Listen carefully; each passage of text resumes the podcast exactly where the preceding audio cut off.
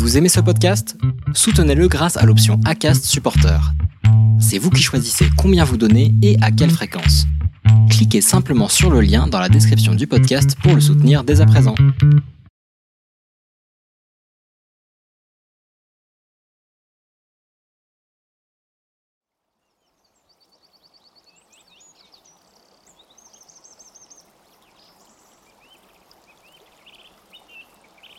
Déteste euh, dire que euh, je suis bah, surdouée. Enfin, c'est quelque chose que j'aime pas du tout parce qu'en fait, euh, les gens directement se disent Ah, mais t'es hyper intelligente, c'est ça que tu veux nous faire croire, machin. Et en fait, pas du tout. Enfin, moi, en fait, j'ai toujours dit que j'avais le côté surdoué, mais juste au niveau des émotions. Alors, intelligence, je me considère comme la norme. Enfin, j'aime pas parler de douance, en fait. Le jour où j'ai compris que j'étais hypersensible, ou pas.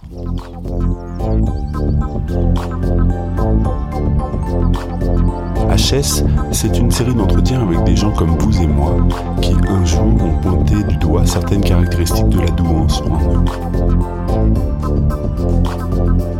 Se savoir comme tel, à quoi bon Se découvrir sous cette facette, est-ce suffisant? Faut-il se faire tester au risque de perdre d'illusoires illusions? Comment vit-on avant d'identifier ces signes? Que se passe-t-il quand on a franchi le pas de passer le test qui prouverait qu'on est un haut potentiel? Et que vit-on une fois qu'on sait qu'on l'est ou pas? Merci d'écouter HS, le podcast situé à l'intérieur d'un hypersensible. Ou pas. Alors moi, mon hypersensibilité, déjà, je la situe énormément au niveau des émotions. C'est un peu la difficulté à gérer mes émotions dans le sens où je, je suis tout le temps dans les montagnes russes, en fait, niveau émotionnel. Donc euh, quand ça va bien, ça va très bien. Et par contre, euh, euh, en deux secondes, je peux passer à un état très compliqué où là, des, des, émotions beaucoup plus négatives. Et, et voilà, c'est. J'aimerais bien un peu de stabilité, mais c'est dur à attendre en tout cas, je trouve, dans ma situation quand je suis très heureuse, enfin ça va se voir, euh, ça va se voir sur mon visage. Hein, je souris très facilement, euh, je suis très enjouée, très très dynamique, tout ça. Et au contraire, euh, quand, quand ça va pas aller, j'ai tendance à avoir des, enfin physiquement une sorte de rage qui monte, limite je, tremble. Enfin, j'entre dans des états qui sont quand même des fois, euh, moi je trouve assez, assez impressionnant. Et au-delà de ça, mon hypersensibilité, je la ressens également sur ma peau. Euh, je suis quelqu'un qui est très sensible euh, aux vêtements, euh, aux bijoux, à tout ça. Par exemple, dès que j'achète des nouveaux vêtements, je suis obligée de couper les étiquettes parce que sinon ça me démange comme pas possible et je fais énormément beaucoup d'allergies et je pense que tout ça c'est un peu lié.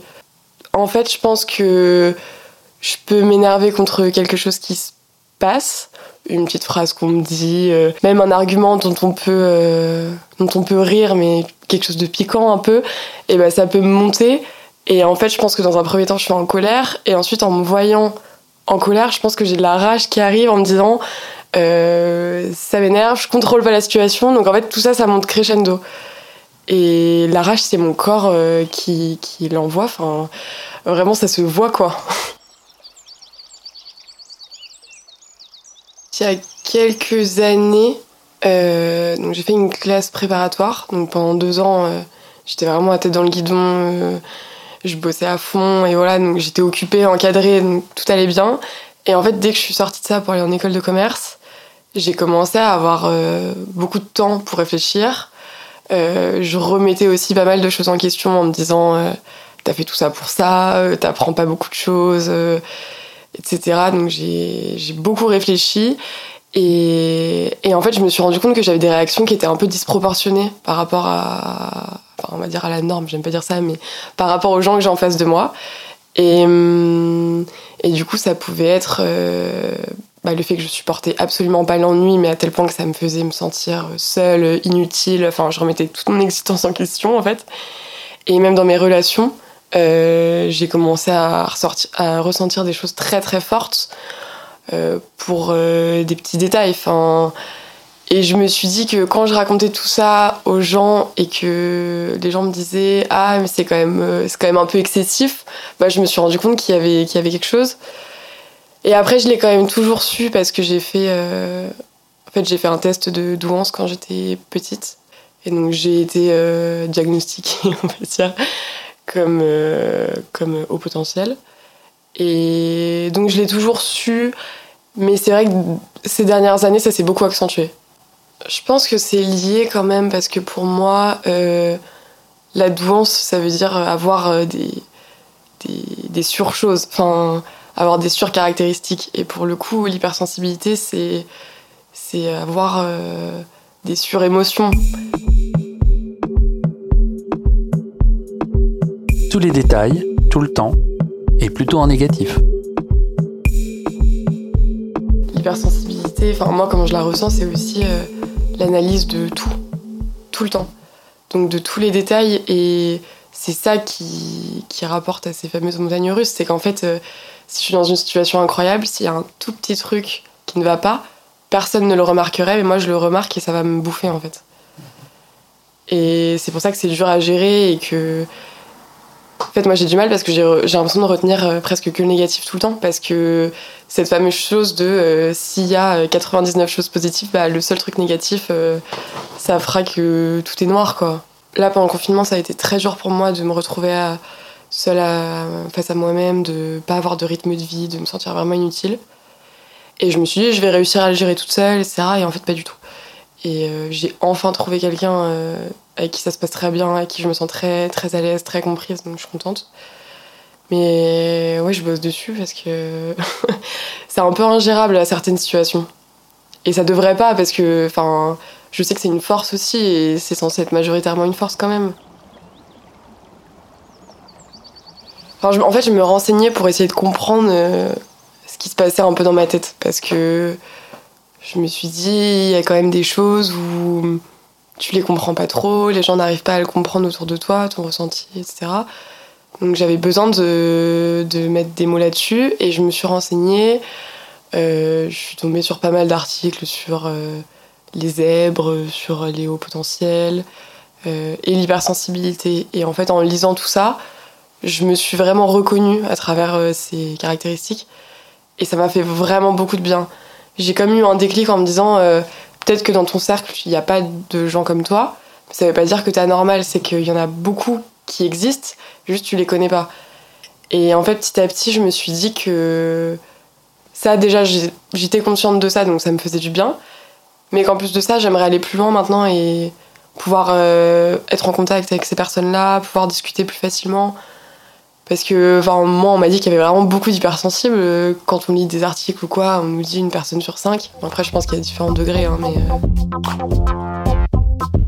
Le besoin de la reconnaissance est celui de la bienveillance.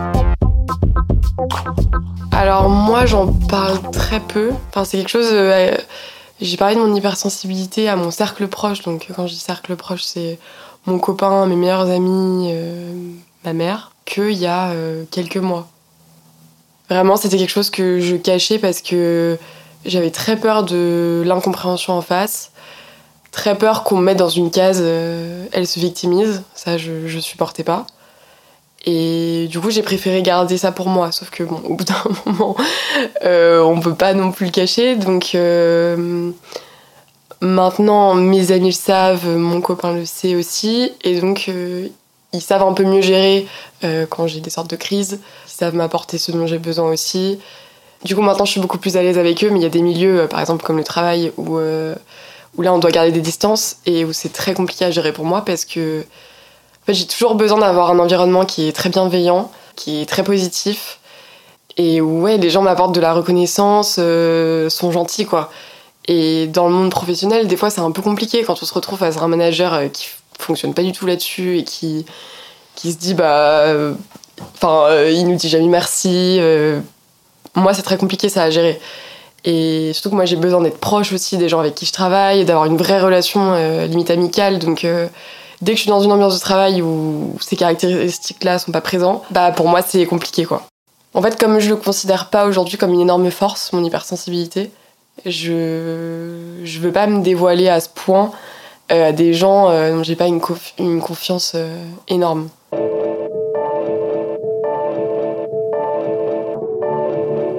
Détermination, patience et minutie. Quoique. Ce qui est facile, c'est euh, d'aller vers les gens en général. Comme j'adore les relations sociales en général, euh, j'aime bien rencontrer de nouvelles personnes. J'ai quand même une facilité à, approcher les gens. Après, en termes de facilité, bah, c'est le fait de toucher à plein de choses. En fait, comme je m'ennuie très facilement et que je me lasse aussi très facilement, j'ai tendance à changer d'activité euh, très souvent. Par exemple, dans le sport, quand j'étais petite, je suis passée de la danse classique au hockey sur gazon en, en quelques semaines, quoi. Et j'adore faire des choses euh, très différentes. J'adore monter des projets. Là, par exemple, euh, j'en ai profité pour monter mon entreprise euh, pendant le confinement. Enfin, oui, je pense que ma motivation et j'ai gagné vraiment en richesse parce que j'ai découvert plein de choses. Donc ça, c'est bien. En fait, j'ai une envie de change qui est, et un besoin, je pense, qui est assez énorme. J'adore me, me, surpasser tout le temps pour me rendre fière moi-même fait, j'adore me, pousser toujours encore plus loin euh, dans, des, choses que j'aime. Et euh, par exemple, au travail, euh, je sais pas, si j'ai une mission qui m'intéresse, bah, je vais me mettre à 200% dessus. Je vais même être force de proposition et, aller encore plus loin de ce qu'on me demande. Ça, parce que c'est une fierté pour moi de faire ça et c'est quelque chose que j'aime en général. Donc, ouais, je dirais ça, la détermination et l'envie d'aller encore plus loin, en gros. Alors ça, j'ai des facilités de, je pense du coup, de patience et de concentration, ce qui est assez contradictoire parce que euh, dans ma vie de tous les jours, je le suis pas du tout. Par exemple, euh, je sais qu'il y a des, j'ai eu des, énormes périodes dans ma vie où, par exemple, je passais des journées entières à faire des puzzles, ou, euh, enfin là, avec mes bijoux, je, je, passe des heures à faire des bijoux et c'est quand même très minutieux et et ça demande beaucoup de patience, beaucoup de concentration. Euh, et tout ça, en fait, c'est. Dans la vie de tous les jours, moi, dans mon comportement, je suis très impatiente et, j'ai du mal à rester concentrée dans un seul truc. Je me disperse beaucoup. Et du coup, ces activités manuelles, je pense que c'est un réel besoin pour moi parce que ça me permet de me canaliser. Et ouais, ça m'apporte de la tranquillité et je pense que c'est bien. Ce qui me pose le plus de soucis, c'est de savoir garder une distance avec les choses, on va dire. Euh, par exemple, comme je disais au travail, enfin, moi, euh, si quelqu'un dit quelque chose, c'est le monde professionnel, mais je vais le prendre personnellement. Euh, je peux me mettre à pleurer dans les toilettes parce que j'ai mal pris quelque chose. C'est ça. En fait, je j'arrive pas à dissocier l'attitude que j'ai avec mon, mes amis et l'attitude que j'ai au travail. C'est quelque chose qui est très dur pour moi. Donc euh, je dirais, ouais, à prendre de la distance. J'ai du mal à, vivre les choses euh, de manière mesurée. J'ai tendance à m'emporter beaucoup, à me révolter pour, euh, pour tout et n'importe quoi. Hein. Enfin, je donne des exemples, les réseaux sociaux je vais voir une vidéo passer, euh, je sais pas, sur des propos euh, sexistes, euh, sur de la violence, je vais mettre dans tous mes états, je vais passer deux heures à écrire un article pour l'envoyer au, gars du magazine alors qu'il ne lira jamais mon message. Mais, mais c'est des choses qui me prennent comme ça, ça monte, ça monte, on parle de cette rage là toujours, et je, je me révolte. Et ça me prend trois heures, après ça passe. Et c'est tout le temps comme ça. Alors je pense que mon hypersensibilité m'a permis de découvrir plein d'activités, de me lancer dans des projets différents, comme je disais. Euh, je pense que cette envie de, toujours découvrir des choses euh, et de me, en fait, le fait de me lasser très vite, ça m'a permis de, oui, de changer à chaque fois. Ensuite, mon hypersensibilité m'a permis d'avoir un cercle proche très solide pour moi, c'est essentiel. Par exemple, euh, récemment, je, fais, je sais que j'ai fait un énorme tri dans, dans mon cercle.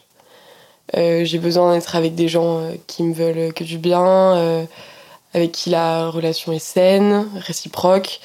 Et je suis devenue très très exigeante. Donc, tous les gens qui répondent pas en gros à mes attentes, je perds plus de temps. Je soit je leur apporte plus vraiment d'importance, soit carrément je, je romps les relations. Quoi. Euh, généralement, moi, quand il y a quelque chose qui me plaît pas, je rentre dans le conflit. Je rentre très facilement dans le conflit. J'aime bien, en fait, je, ressens le besoin de m'exprimer et de dire les choses euh, aux gens en face. Et du coup, bah, soit il y a des explications et tant mieux, soit je suis toujours pas satisfaite et, du coup, ça se termine vraiment pour le coup. Parce que, en fait, mes relations sociales sont très très intenses grâce à, enfin, grâce ou à cause de mon hypersensibilité. Et, et vraiment, les gens euh, avec qui j'ai ces relations sont des personnes très très proches de moi. Enfin, je partage tout. Euh, euh, c'est des personnes que je ferais passer euh, toujours en premier. Ce qui fait que ces relations de passion m'ont apporté beaucoup de choses très bien, mais aussi très négatives, notamment dans le couple. Euh, c'est très compliqué de, de s'embarquer dans quelque chose de très fort dès le début, alors qu'on connaît à peine la personne, de se projeter très vite, de d'avoir du mal à doser euh, ses sentiments, euh, le temps qu'on veut passer avec la personne, tout ça. Donc ça, pour moi, l'amour et la notion de couple, c'est très compliqué à gérer avec mon hypersensibilité. Je pense que ça m'a fait croire à des relations. En fait, j'ai toujours été en couple. Je suis incapable d'être toute seule parce que je pense que j'ai besoin euh, que quelqu'un m'apporte de l'amour, sûrement parce que moi je me l'apporte pas. Et du coup, je pense que j'ai toujours eu des relations où j'étais amoureuse euh, de l'amour, quoi. Enfin, de ma relation, pas forcément de la personne en fait. Et du coup, euh, les, fins de relation étaient à chaque fois très très compliquées à gérer pour moi parce que tout s'effondrait. Euh, je devais reconstruire quelque chose après. Et même si au fond de moi, j'étais pas amoureuse de la personne, bah, c'était un gros choc de me dire euh, tu vas te retrouver toute seule à nouveau. vraiment une hantise. Et je pense que ouais, mon hypersensibilité m'a fait m'embarquer dans des choses où en soi, je me serais pas lancée. Je pensais que je faisais vraiment beaucoup de dépendances affectives. Je pense que pas à ce point, mais j'ai quand même une forte, euh, un fort besoin de d'attention, d'être rassurée euh, souvent, euh, de me sentir soutenue tout le temps et aimée. Et c'est vrai que du coup c'est compliqué. Aujourd'hui j'ai la chance d'avoir un copain qui m'apporte tout ça, qui le comprend très bien et qui a l'attitude parfaite euh, pour, pour gérer ça. Mais c'est vrai qu'il faut que je fasse toujours un travail sur moi en me disant euh, euh, c'est pas parce qu'il s'est passé ça, c'est pas parce qu'il t'a, pas répondu pendant 4 heures qu'il est plus amoureux de toi. Enfin, c'est, hum, c'est des choses bêtes, mais c'est des petits détails qui vont attirer énormément mon attention. Et ouais, des fois ça va me mettre dans des états pas possibles. Donc là maintenant j'essaie de travailler là-dessus euh, en me disant qu'il faut arrêter et qu'il faut se baser sur les faits et arrêter de se faire des idées pour rien quoi. Parce que je pars dans les scénarios, voilà.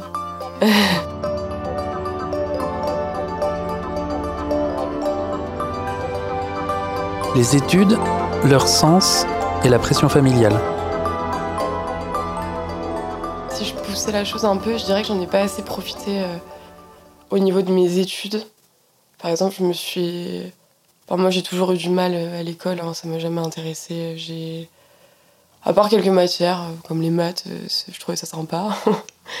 Mais sinon, je me suis toujours ennuyée. Et en fait, je suis partie en classe préparatoire en me disant j'ai besoin de cadre parce que si je suis toute seule et que ça m'intéresse pas, je vais strictement rien faire et c'est pas le but. Donc j'ai eu quand même un peu une pression familiale là-dessus, mais je suis partie en classe préparatoire. Finalement, ça allait parce que je me mettais des petits challenges et donc je trouvais ça, je trouvais ça marrant, quoi. Mais, euh, mais en fait, je me suis retrouvée en école de commerce et je me suis rendu compte que c'était pas du tout un monde qui me correspondait. Je pense que c'est là que mon hypersensibilité s'est révélée. Enfin, c'est ce que je disais, c'est que c'est là j'ai eu vraiment un choc euh, en me disant c'est juste pas possible. Et du coup, mon regret, je pense, c'est j'aurais dû beaucoup plus m'écouter et partir dans une direction euh, qui est plus qui a beaucoup plus de sens pour moi comme euh, je sais pas travailler dans le social euh, machin. Mais en fait j'ai eu une pression familiale. Enfin dans ma famille les gens font des écoles comme ça et les gens gagnent bien leur vie.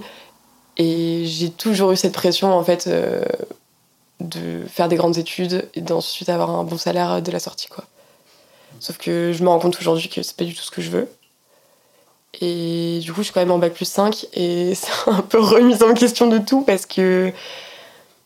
Enfin là, moi, j'arrive à un moment où je dois trouver un stage de fin d'études pour ensuite être embauchée. Je me vois pas rester là-dedans. Enfin, clairement pas. Ce qui est assez fou, c'est que moi, quand j'étais petite, mon rêve, c'était euh, d'être commissaire de police, euh, d'être avocate, enfin, travailler euh, dans la justice. Moi, la justice, c'est toujours un truc, euh, ça a eu énormément de sens pour moi. Euh, voir une situation d'injustice, ça me met dans tous mes états. Alors ça peut être, euh, je sais pas, quelque chose... bah, les violences policières, par exemple. Ça, c'est un truc qui me révolte énormément parce que je trouve ça hyper injuste. Mais quand j'étais petite, je peux me rappeler aussi d'exemples à l'école où quand il y avait un élève qui trichait sur un autre pendant un contrôle, bah, les deux étaient pénalisés, alors qu'en soi, celui qui avait fait son devoir, il avait rien fait. Et en fait, moi, c'était des choses mais qui me mettaient mais tellement hors de moi et je me disais mais je veux pas que ça continue à arriver ce genre de choses, c'est pas possible. Et du coup, j'étais un peu passionnée par ces métiers qui euh, un peu le chevalier quoi. Et en fait, en me rapprochant de ça et en voyant le monde euh, le monde de la police, euh, c'est pas possible. Je me suis pas lancée dedans et je pense que c'est un truc que je regretterai toujours parce que ça aurait donné beaucoup plus de sens à ma vie.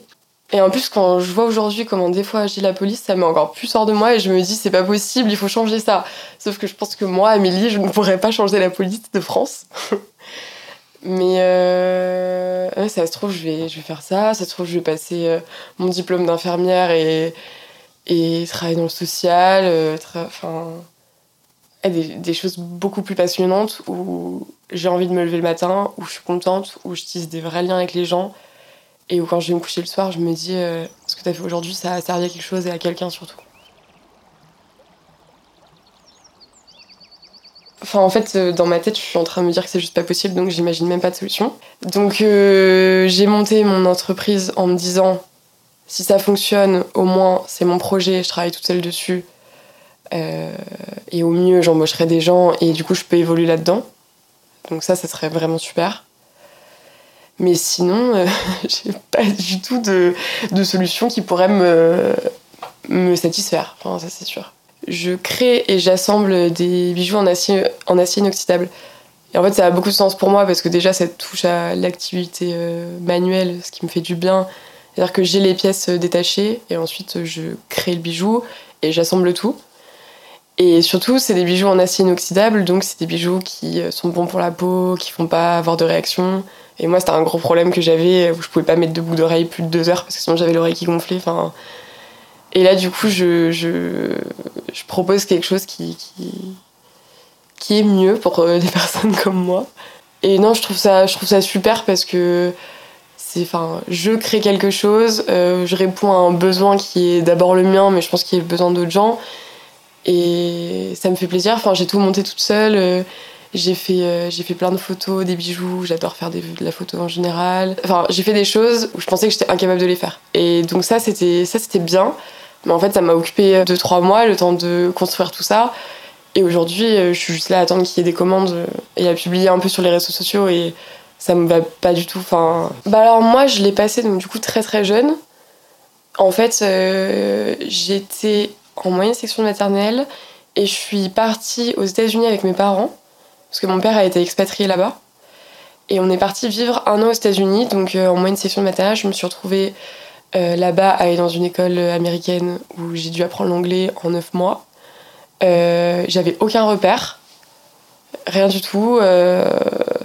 et en fait, on est rentré en France et quand je suis rentrée, on m'a dit Non, mais tu vas sauter une classe parce que c'est pas possible. Enfin, ça sert à rien que tu restes là, tu t'ennuies, t'as besoin de plus quoi. Donc du coup, j'ai passé le test, je m'en souviens pas du tout. Apparemment, j'ai eu un donc, score euh, au-dessus.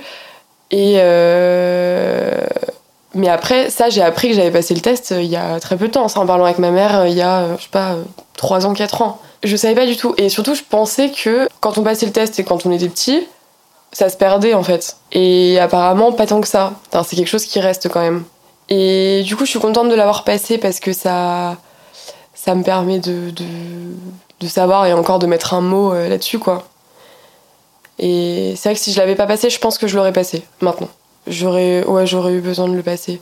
Là, comme je l'ai fait, euh, je vois pas l'intérêt, mais.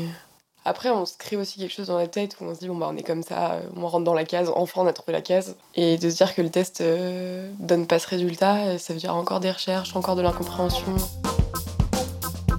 La petite fille qui aimait être avec les adultes alors moi j'ai grandi en Ile-de-France, à Poissy. Donc je suis l'aînée de ma famille, on est trois. Alors moi j'ai très peu de souvenirs de mon enfance. Mais ma mère me dit que j'étais euh, hyper vive comme enfant. Enfin, j'adorais m'exprimer, euh, prendre la parole, euh, même auprès des adultes. Ça, ça par contre, je m'en souviens, c'est quelque chose.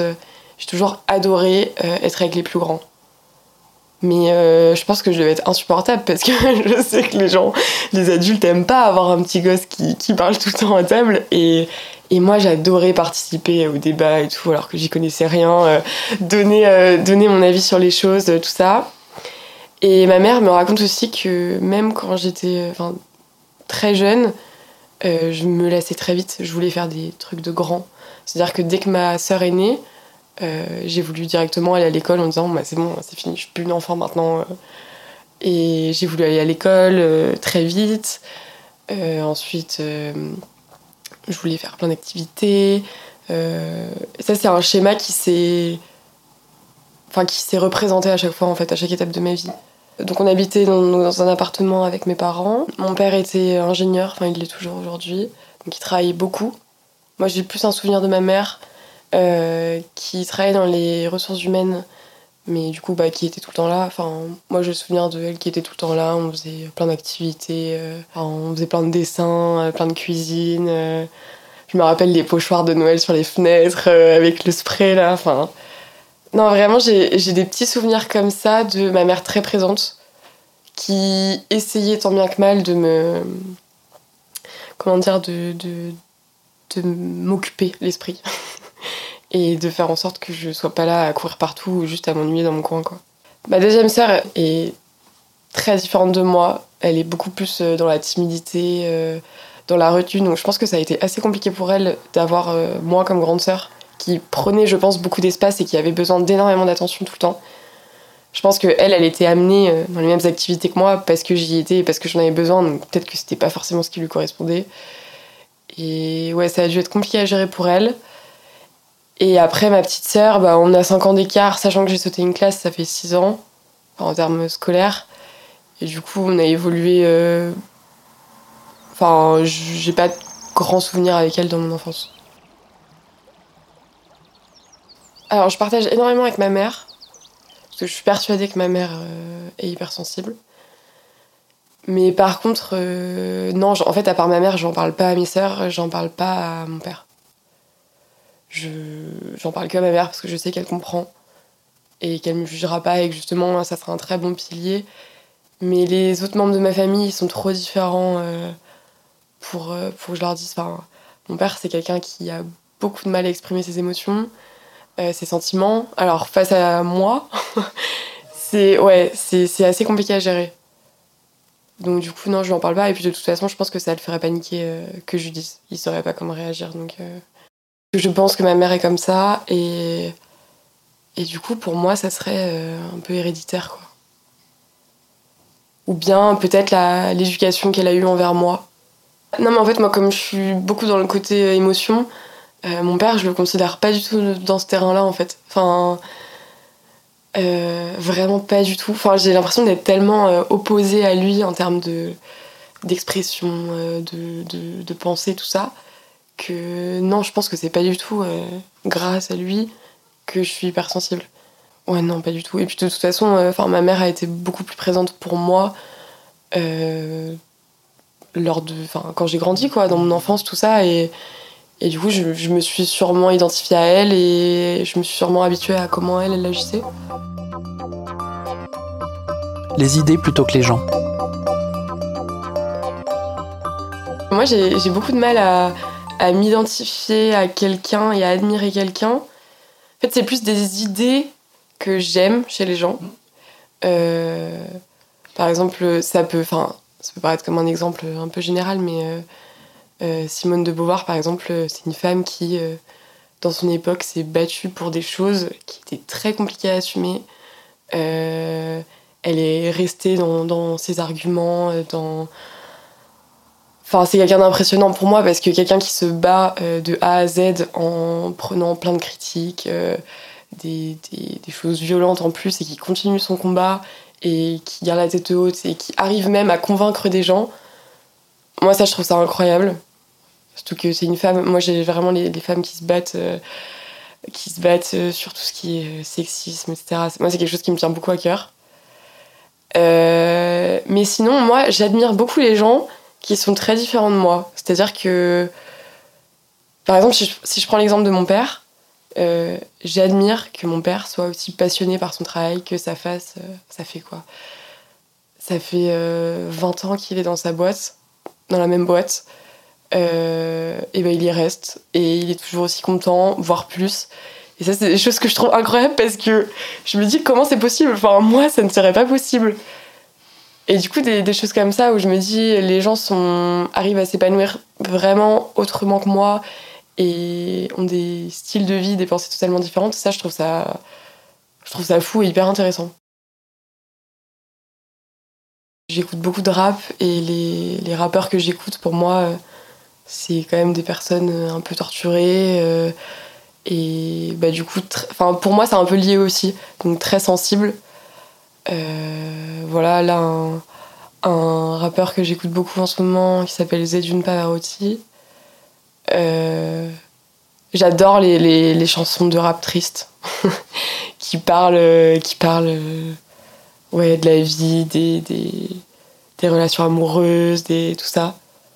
Et du coup, là, je me dis, ouais, les personnes en face sont sensibles et je trouve ça cool. L'urgence de ne pas perdre son temps. Bah alors, je m'appelle Amélie, j'ai 22 ans et euh, je suis aujourd'hui en dernière année d'école de commerce. Mais surtout, surtout, je crée, j'ai créé mon entreprise pour euh, pouvoir m'échapper euh, un peu de ces études qui me correspondent en fait pas trop. En fait, pour moi, l'hypersensibilité, elle prend tout son sens dans mes relations sociales. Principalement. Après, ouais, non, je, dirais ça. Ah bah, j'aimerais que mon hypersensibilité me, me, me permette de, de m'épanouir dans une activité vraiment à 100%, parce que je suis persuadée que le jour où je trouverai euh, une activité qui me plaît et qui me passionne même, mais alors là, je serai la plus heureuse du monde. Enfin, je sais que pour le coup, si j'arrive à atteindre ça, mon hypersensibilité euh, me rendra euh, incroyablement heureuse, hyper épanouie. Et, et ça, c'est mon but dans la vie. Mais là, pour le moment, c'est un peu compliqué. en fait, moi, j'ai une, une notion du temps, enfin, par rapport au temps, qui est très, euh, très complexe. C'est-à-dire que j'ai très peur du temps qui passe, j'ai très peur de, de gâcher ma vie. Et en plus, je suis en relation actuellement avec, euh, avec quelqu'un qui est exactement comme moi. C'est-à-dire qu'on a toujours envie de créer des nouvelles choses parce qu'on n'a pas envie de perdre une seule seconde de notre vie. Euh, on n'a pas envie de s'embarquer dans quelque chose qu'on n'aime pas. Et du coup, ça met un peu, en fait, ça me met un peu une pression au quotidien parce que je me dis, là, t'es dans quelque chose, ça va pas. Il y a un peu de la panique qui s'installe autour de tout ça. Même si je suis très jeune, euh, j'accepterais pas de passer euh, un an dans une entreprise euh, où je me reconnais pas, où j'ai pas envie de me lever le matin. Et juste, c'est pas possible parce que j'ai fait justement des stages de césure, donc deux stages de six mois pendant, au milieu de mon cursus d'école de commerce. Et en fait, six mois, c'était hyper long à chaque fois. C'est-à-dire que j'arrivais, donc euh, je passais le premier mois un peu de la découverte. Deuxième mois, euh, j'assimilais tout et j'avais découvert déjà toutes les missions. Et en fait, à partir de ça, dès le moment où j'avais fait le tour dans ma tête de ce que j'allais faire, et me dire, ah bah là, en fait, tu vas répéter ça continuellement, c'était pas possible. En plus, je travaillais avec des gens que j'aimais pas, enfin, que j'appréciais pas en tant que personne. Enfin, c'était mais un enfer. Et je me dis, euh, si pendant six mois, t'es pas capable de, de te dire, euh, euh, bon, ça, je suis stimulée en permanence, je suis avec des gens cool et, et je suis épanouie, comment ça va être si je dois passer cinq ans dans une boîte, quoi? Et ça fait vraiment peur. Bah, en fait, c'est juste que je me rends compte aujourd'hui que ce qui me rend heureuse, c'est. Enfin, quand je suis en poste, on va dire, ce qui me rend heureuse, c'est ce que je fais à côté. Donc, c'est voir mes amis, voir mon copain, faire du sport. Or, euh, passer son temps au travail, ça représente quand même euh, 80% de, de notre temps. Donc, moi, j'accepte pas de, de me dire que j'ai que 20% d'agréable dans ma vie. Mais c'est une prise de conscience qui met quand même une pression énorme. Merci d'écouter HS, le podcast situé à l'intérieur d'un hypersensible. Ou pas.